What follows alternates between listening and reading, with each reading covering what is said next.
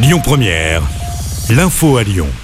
Bonsoir à tous. Dans l'actualité ce jeudi, cette nouvelle mobilisation des retraités aujourd'hui à l'appel de plusieurs syndicats. Les manifestants réclament une revalorisation immédiate des pensions et des retraites de base et complémentaires, le retour des services publics de proximité ou encore la mise en place d'une sécurité sociale intégrale.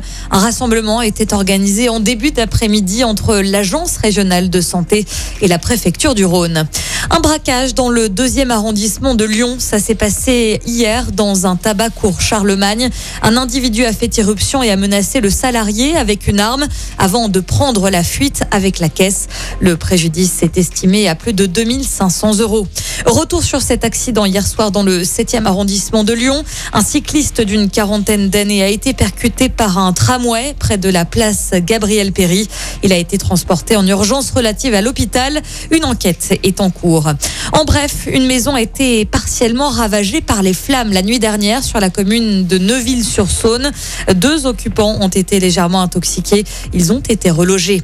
L'actu, c'est aussi cet assistant de Grégory Doucet contraint à la démission après avoir été contrôlé en état d'ivresse. Selon le progrès, cet employé de la ville de Lyon, chargé de suivre le maire lors de ses déplacements, aurait eu un accident au volant de sa voiture de fonction. C'était en février dernier. Un point sur la situation sanitaire. Le nombre de cas est en hausse ces derniers jours. Emmanuel Macron a évoqué un possible retour du masque en cas de dégradation. Le président que je suis prendrait ses responsabilités pour protéger, a-t-il déclaré. En une semaine, le nombre de moyens de cas positifs est repassé au-dessus de la barre des 100 000 cas ce mercredi, selon les derniers chiffres publiés par les autorités sanitaires. Et puis la foire de Lyon se poursuit à Eurexpo lundi prochain. Sachez qu'une collecte de sang est organisée. C'est entre 10h et 16h30. Vous pouvez prendre rendez-vous dès maintenant.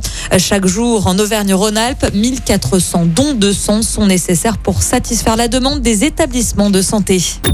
Écoutez votre radio Lyon Première en direct sur l'application Lyon Première, lyonpremière.fr et bien sûr à Lyon sur 90.2 FM et en DAB+. Lyon Première